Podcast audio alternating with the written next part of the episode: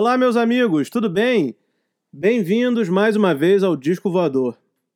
Hoje estreamos a nossa série Abduzidos. Nessa série exclusiva no formato de áudio, vamos trazer quinzenalmente uma mesa redonda informal falando do nosso assunto preferido, a música, é claro, né? Antes de contar para vocês sobre o tema desse primeiro episódio e quem vai participar comigo, eu não posso deixar de pedir que vocês nos sigam aqui nessa plataforma de streaming, pois assim vocês ficarão por dentro sempre que um novo episódio do Disco Voador estiver disponível. O Disco Voador também está no Instagram, no arroba Disco Voador Oficial, e se você não está seguindo, tá dando mole, né?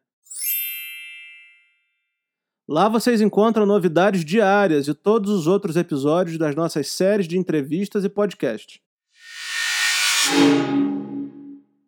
Bom, como esse é um episódio de estreia, nada melhor que eu, Ramon do Cine, me juntar ao Henrique Boechat para falar sobre os nossos discos de estreia preferidos. É sempre bom lembrar que essa lista não significa que esses sejam os melhores discos de todos os tempos, e nem que esses discos são os melhores da banda em si. É só uma forma da gente bater papo e talvez sugerir algum disco bom para vocês ouvirem quando acabar esse episódio. Sem mais conversa, vamos ao primeiro episódio do Abduzidos.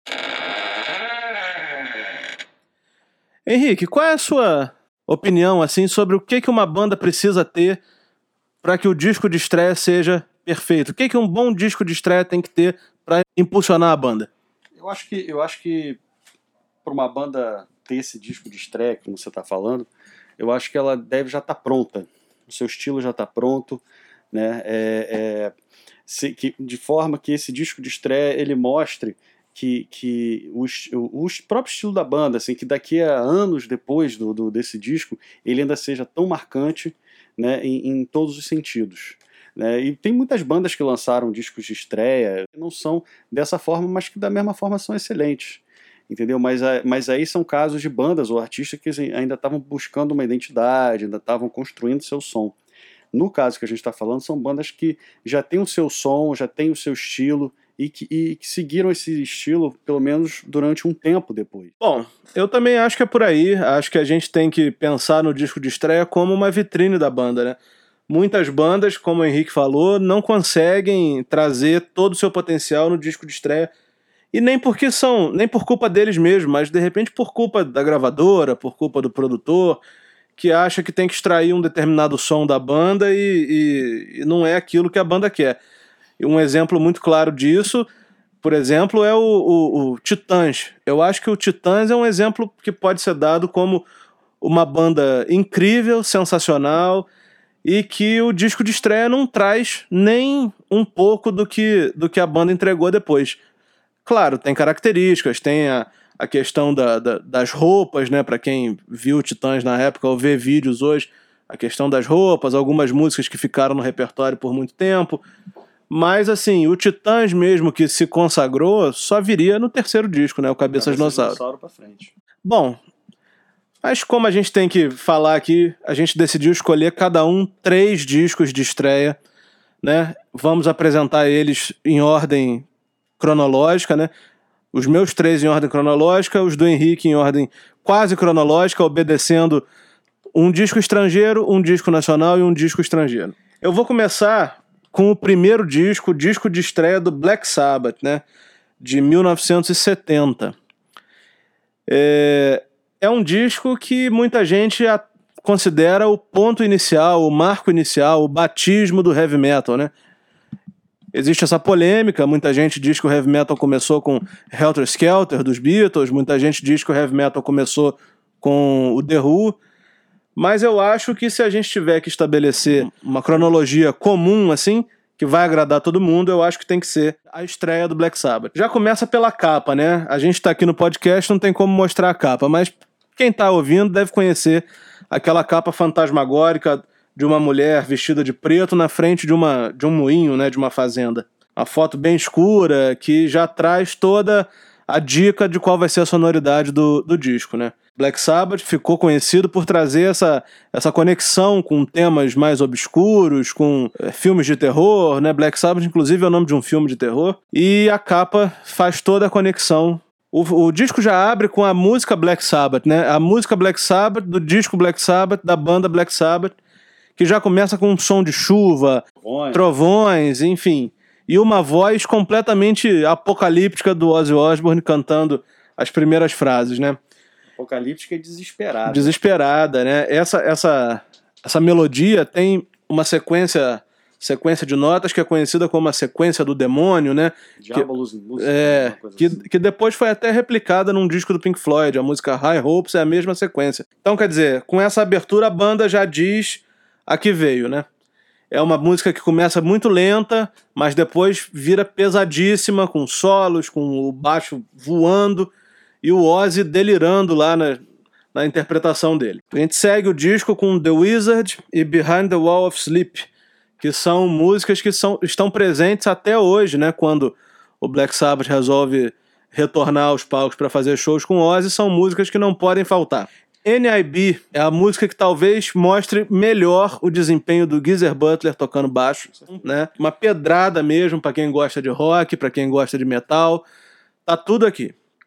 Evil Woman também é uma música que volta e meia tá de volta no setlist da banda, pesada também, com uma interpretação muito legal do Ozzy. Existe sempre aquele, aquele, aquela briga, né, para dizer se o Ozzy foi melhor, se o Dio foi melhor, ou se outros vocalistas foram melhores. Nós não vamos entrar nessa seara, mas o Ozzy foi o melhor para essa, essa fase. Ninguém consegue interpretar as músicas do Ozzy melhor que o próprio, né? O disco termina com Sleeping Village, The Warning e Wicked World. Acho que são as três músicas menos badaladas, né? Vamos dizer assim. E, mas são ótimas músicas que valem a pena você ouvir. Então, aqui nesse, nesse primeiro disco do Black Sabbath, tem 30 e poucos minutos de pedrada mesmo, de rock, de metal. O disco que revelou Tony Iommi, um dos grandes guitarristas do mundo. O disco que revelou Geezer Butler, um dos grandes baixistas. E Bill Ward, um dos grandes bateristas também de todos os tempos. Se você não conhece, estreia do Black Sabbath, 1970, se chama Black Sabbath também corre atrás porque é imperdível. Bom, o disco que eu selecionei foi lançado mais ou menos na época do Black Sabbath, dois anos antes, que é o primeiro do Led Zeppelin.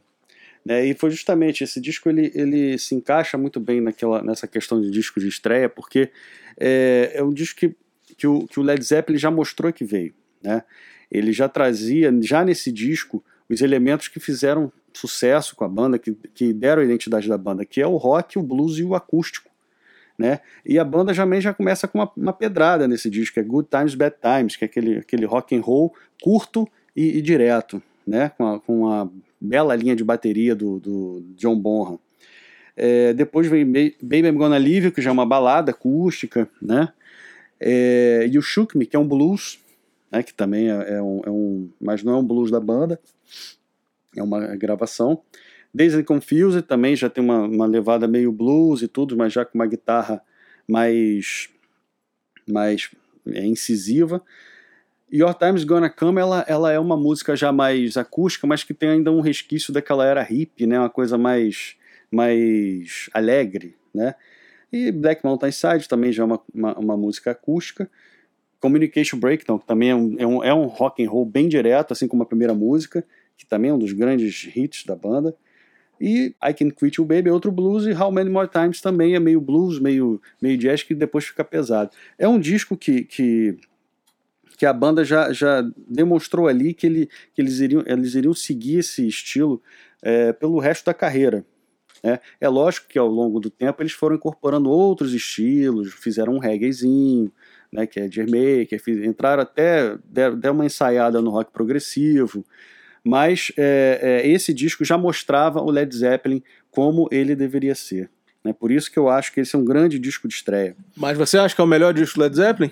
Essa pergunta é fácil de responder. Não, não, não é o melhor. Assim, o que eu mais gosto não é esse. Esse é um excelente disco, mas não é o que eu mais gosto. Né? É o Physical Graffiti. É, assim como o Black Sabbath não é o melhor disco, né? O melhor disco, a maioria das pessoas diz que é o seguinte, né? O Paranoid. Mas eu acho o Master of Reality e o Volume 4 pô, pedradas mesmo. Isso falando na fase do Ozzy, né? Acho que está na hora da gente entrar, Henrique, e, e, falar cada um de nós um disco nacional, né? Eu acho que a gente sempre tem que lembrar que a música brasileira tem discos impressionantes, sabe? Eu acho que a gente vê muito essas listas de melhores isso, melhores aquilo, discos disso, discos daquilo, mas muito pouco de música brasileira. Eu vou começar com a estreia do Roupa Nova, né? A estreia do Roupa Nova é um disco impressionante também. Muita gente vê o Roupa Nova hoje, infelizmente não vai ver ele mais completo por conta da morte do Paulinho, né, um dos, um dos vocalistas da banda. Mas o pessoal que vê o Roupa Nova hoje talvez não se dê conta da origem da banda, não se dê conta das influências da banda, porque o Roupa Nova, para mim, ficou na, naquele grupo de, de artistas que tem um repertório fixo que não pode mudar de jeito nenhum. Se fizerem 200 shows por ano, eles têm que fazer as mesmas músicas todos os shows. O que pode mudar é a ordem. São tantos sucessos, tant, tantos, tantas músicas que ficaram no inconsciente coletivo que eles precisam sempre manter as mesmas músicas. Tipo Lulu Santos, assim. O disco de estreia do Roupa Nova é de 1981, né? Tá fazendo 40 anos esse ano. O Roupa Nova é uma banda que vem de muitas influências, sabe? Eles eram, para ter uma ideia, eles eram uma, uma banda chamada Funks, né? Não é Funks com U, é Funks com A. F-A-M-K-S. E era uma banda como se fosse banda de baile, né? Enfim, a banda começou chama, chamada os Funks, né? Quando eles chamavam os Funks, no final dos anos 70 era uma banda de baile, né? E banda de baile, como todo mundo sabe, é a banda onde é o momento onde a banda pega mais experiência, onde a banda pega mais referência, porque você é obrigado ali a tocar de tudo, né? E uma outra coisa interessante que vale a pena falar do, do Roupa Nova, antes da gente chegar no disco em si, é que eles eram muito influenciados pelo rock progressivo, né? O Serginho, baterista do Roupa Nova, inclusive, chegou a tocar com o Steve Hackett, guitarrista do Gênesis. Então, assim, era natural que a banda começasse o, o, a sua carreira, né, como Roupa Nova, com o nome Roupa Nova, com essa influência. A primeira música do disco já é um grande sucesso até hoje, né, que é o Sapato Velho. Essa música é obrigatória nos shows, tem que ter, entendeu? Todo mundo canta e é a primeira música do primeiro disco. Então, uma música que virou um clássico no repertório da banda. Uma outra parte também da influência deles é o pessoal de Minas, né, o Clube da Esquina que fica muito visível quando você vai avançando pelo disco. Por exemplo, a segunda música, Para Sempre, é do Flávio Venturini. A última música, que é a música que dá nome à banda, é do Milton Nascimento e do Fernando Brant, né? Em outros momentos do disco, como por exemplo Canção de Verão, como por exemplo O Espetáculo Continua, são é, você tem ali forte referência dessas passagens de teclado com rock progressivo e que era o que, o que eu imagino que as, os caras da banda deveriam ouvir, deviam estar ouvindo na época, né? Isso é uma influência porque de repente quem começa a ouvir a banda hoje não percebe, né? Acha que tudo é uma, uma influência pop, né? De artistas pop, mas não. O disco, o primeiro disco do Roupa Nova, o disco estreia do Roupa Nova, tem muitos momentos de rock progressivo, e muitos momentos que remetem ao Clube da Esquina.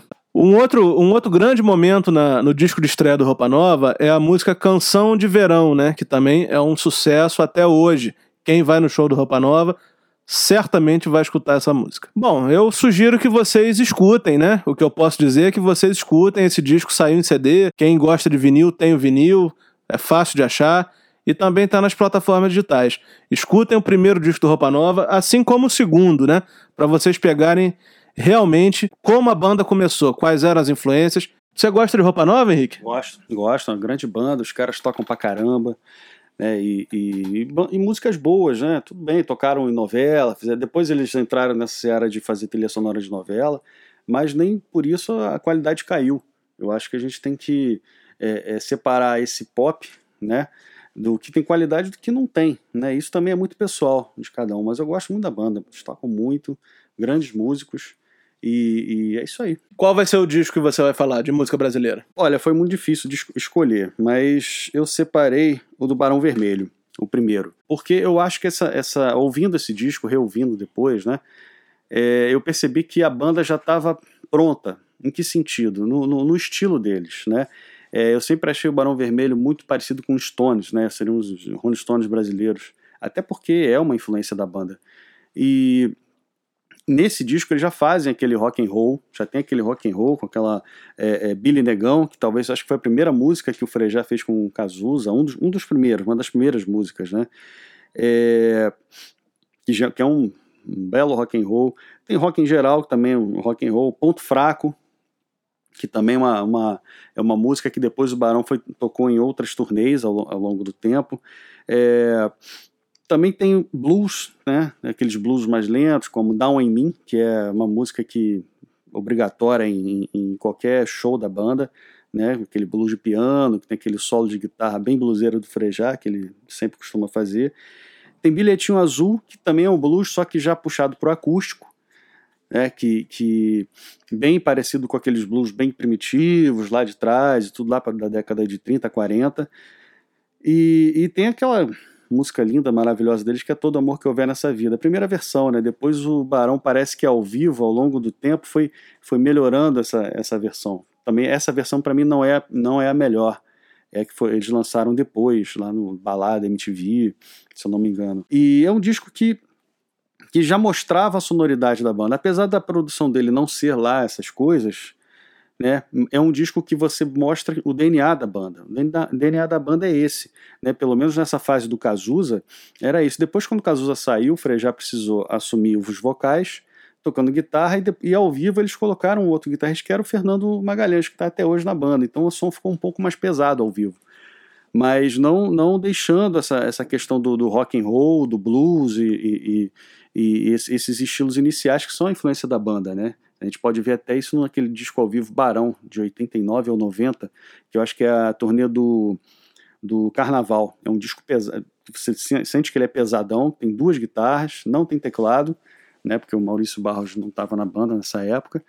E, e, você vê que mesmo sem o Cazuza, o Barão ainda manteve esse DNA de bluseiro, de rock and roll que, que sempre teve. Depois eles deram uma, uma, incorporada em alguns outros elementos, mas eu acho que, que nesse, nesse ponto, eu acho que esse disco eles já estavam prontos em termos de estilo, entendeu? E com alguns hits, alguns clássicos deles, né?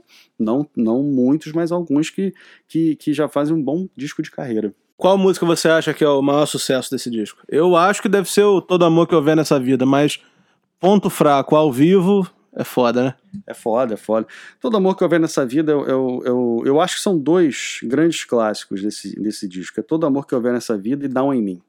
Acho que são as duas músicas assim que mais representam esse, esse disco. Essa fase, essa primeira fase da banda. Apesar de ter outros rock, outras músicas mais rápidas, né, mais, mais enérgicas de rock, mas essas duas aqui são mais, mais representativas, eu acho. É curioso que nesse disco tem uma música chamada Rock em Geral, que foi o nome de um disco da banda anos depois, né?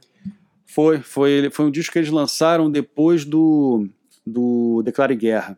Declare Guerra foi o primeiro disco que o, que o Barão lançou sem o Cazuza, né? E o rock, o rock em geral talvez seja o disco mais fraco, né, deles e tudo, mas tanto é que depois disso eles conseguiram se reerguer com o próprio Carnaval, o disco Carnaval que tem Pense Dance, né, que já foi até música de novela né? Quando a gente estava falando até do Roupa Nova, mas, mas Pense Dance foi música de novela. Então é, é, foi o ponto talvez mais baixo da carreira da banda, até porque as condições eram mais complicadas, né? Você tinha o Cazuza que tinha saído, estava com aquele sucesso todo, e a banda começou a ter menos atenção. Né? Mas. Bom, tá na hora de eu vender um pouco do nosso peixe aqui no, no Abduzidos, porque é o seguinte: toda sexta-feira a gente tem uma série chamada Astrolábio, né? Toda sexta-feira a gente faz uma entrevista com algum artista, com alguém que tenha participado de um disco icônico da música brasileira. Então, né? se você está ouvindo até aqui e não conhece essa série, procure saber. Toda sexta-feira a gente tem aqui no podcast e no YouTube uma entrevista nova. Isso me lembrou o seguinte, Henrique. Esse disco Carnaval que você falou, ele tem o backing vocal de uma dupla de moças chamada Jussara e Jurema, que elas são do trio Ternura, aquele trio que cantou com o Tony Tornado no BR3. Caramba. Elas vão estar tá aqui na, na série Astrolábio daqui a, uns, daqui a um tempinho. A gente vai anunciar. A gente vai falar de um disco do trio Ternura de 1971, com a presença das duas. Eu continuo aqui a nossa jornada pelos discos de estreia, falando de um disco que eu adoro, está completando 30 anos esse ano, o do Roupa Nova completando 40 e esse aqui completando 30, que é o disco de estreia do Pearl Jam, né? O Ten. Esse disco é o talvez o principal disco do movimento grunge. Eu sei que vai ter gente que vai brigar comigo por conta de eu estar tá privilegiando o Pearl Jam em vez do Nirvana, mas eu gosto mais do Pearl Jam do que do Nirvana. Eu acho o Pearl Jam uma banda melhor do que o Nirvana. Os discos do Pearl Jam são melhores do que os do, do Nirvana, na minha opinião. Se você discorda, manda uma mensagem aqui pro nosso Instagram, arroba Disco Voador Oficial. Mas mande uma mensagem só discordando do disco, tá? Não precisa mandar bilhetinho do amor, não. Bilhetinho azul. bilhetinho azul igual do Barão. Bom, o disco do, do Pearl Jam, o Ten, ele começa com três músicas já que são indispensáveis para quem quer entender a história desse movimento que começou lá em Seattle, né? A música Once, Even Flow e Alive. Né? São músicas que também não podem estar fora de um show do Pearl Jam. São obrigatórias, né? Eu acho que até as pessoas que não fazem ideia de quem é o Pearl Jam, do que representa o Pearl Jam, de onde veio o Pearl Jam, conhecem Even Flow e Alive, né? Depois a gente tem Why Go, Jeremy, Oceans, são músicas também indispensáveis. Mas Black é a balada do disco, né? E, e, eu acho que esse disco ele, ele mostra bem o, o, a questão do disco de estreia. É, a, o Pearl Jam já estava pronto e você vê hoje que, que nos, até hoje os shows da banda tem que ter pelo menos quatro músicas desse, desse disco, que é Jeremy, Black, Even Flow e Alive. Essas quatro músicas sempre estão sempre estão no, no, no, no repertório da banda para você ver como a importância desse disco, né? Ele, ele já foi o que eu falei em outras bandas aí, é, dos outros discos. É, a banda já estava pronta, já mostrou que veio. Então é, é, muito marcante esse disco. E apesar, além de ser muito bom, muito bom mesmo.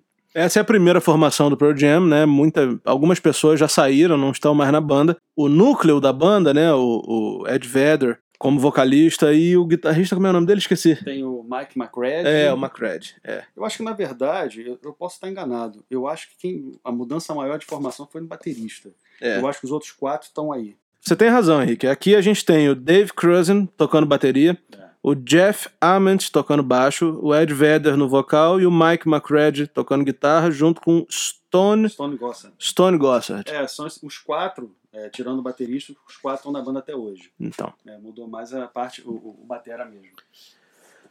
Eu não sei se tem alguém aí que está ouvindo a gente que não, não tem nenhuma referência sobre Pearl Jam, né? A referência que eu posso dar é que é um som sujo, é um som meio de garagem, assim, sabe? É um som que parece que não tem muito cuidado na hora da produção, na hora da, da execução, mas muito pelo contrário, é um som muito bem feito, né? É, é um, é um estilo que vem lá do Neil Young. O Neil Young é um, para quem não conhece também, um músico canadense dos anos 60, 70 que no final dos anos 80 gravou um disco chamado Freedom, né? Que ele acabou apadrinhando aí, ou dando, ou gerando frutos, que foi o movimento grunge lá em, lá em Seattle. Para quem curte essa sonoridade, um vocal mais sujo, assim, um vocal mais arrastado, um som mais sujo, é, pesado, assim, de meio de garagem, sabe? Diria até com poucos efeitos, né, de guitarra. É, uma, é um, só uma distorção aqui, outra ali, mas não tem não, não tem grandes, não tem coisas mirabolantes, né? É um som muito direto ao ponto. Procure saber, é o Ten do Pearl Jam, lançado em 1991. E o último disco, que eu acho que acho que não poderia faltar nesse, nesse, nesse podcast, em termos de disco de estreia, é o primeiro disco do Van Halen.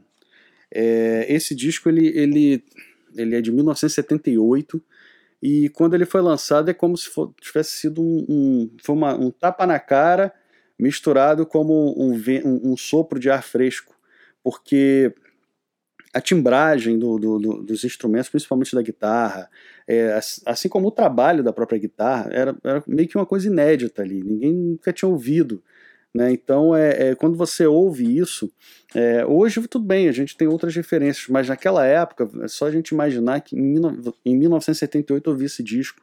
A segunda música é um solo de guitarra, é só, só a guitarra, entendeu? Só tenho lá a bateria no iníciozinho e tudo, mas é, é, é, é um solo de guitarra, Eruption, que é um dos grandes clássicos da banda. É, e é, é um disco que mostra, a banda já começou com o pé na porta entendeu? É, é, ela mostrou, mostrou o que ela era capaz de fazer, né? E tem e, e, assim como o Pearl Jam e, e, as outras bandas que a gente falou, algumas músicas desses discos de estreia, eles, eles ficaram no, elas ficaram no, no repertório da banda, nos shows, durante muitos anos, algum, em alguma, algumas situações até o tempo todo, para sempre. Por exemplo, aqui no, no, no, no disco do, do, Van Halen, eu, eu eu seleciono Running with the Devil, que é a primeira música, né? É, You Really Got Me, que é, do, que é um cover do The Kinks. Tem Ain't Talking About Love, que é, eu acho que também, talvez o maior clássico desse disco, né, que eu, eu criei. Tem On Fire, que é ótima. Tem Atomic Punk, tem... Ice Cream Man, ou seja, é um disco que boa parte dessas músicas a banda foi tocando ao longo de sua carreira nos shows. Então, é, é, é, eu não sei o que, que seria da própria banda se não fosse esse disco. Ela poderia até, lógico, ter surgido, mas talvez não de uma forma tão impactante. Tamanha é, é a importância desse disco, não só para a banda, quanto para o rock mesmo. Né? Muita gente, é, quando fala em Van Halen, pelo menos na fase do David, David Lee Roth, é, é, é esse disco aqui que, que vem à mente. Esse e o 1984, o primeiro e último deles, são os que mais são, são mais conhecidos, pelo menos. E é isso, meus amigos. Chegamos ao fim do primeiro episódio da série Abduzidos aqui no Disco Voador. Vale a pena lembrar, quem nos acompanhou até aqui, que essa série é quinzenal, portanto, semana que vem está de volta o Contatos Imediatos. Mais uma vez, eu quero pedir que vocês nos sigam no Facebook e no Instagram pelo arroba Disco Voador Oficial. E se inscrevam em nosso canal do YouTube Disco Voador Música, para terem acesso a todo esse material por lá também. Também é muito importante que vocês se inscrevam no nosso podcast aqui nessa plataforma digital. Isso é muito importante para o prosseguimento do projeto. Aproveito e convido a todos a ouvirem as nossas outras séries, a Astrolab com entrevistas com convidados incríveis, entrevistas semanais focadas em um disco específico, sempre às sextas-feiras e a série Contatos Imediatos, com pessoas incríveis e seus projetos musicais que não sejam discos, né, claro. Eu sou Ramon Docini e espero vocês no próximo episódio aqui do Disco Voador. Até, um abraço!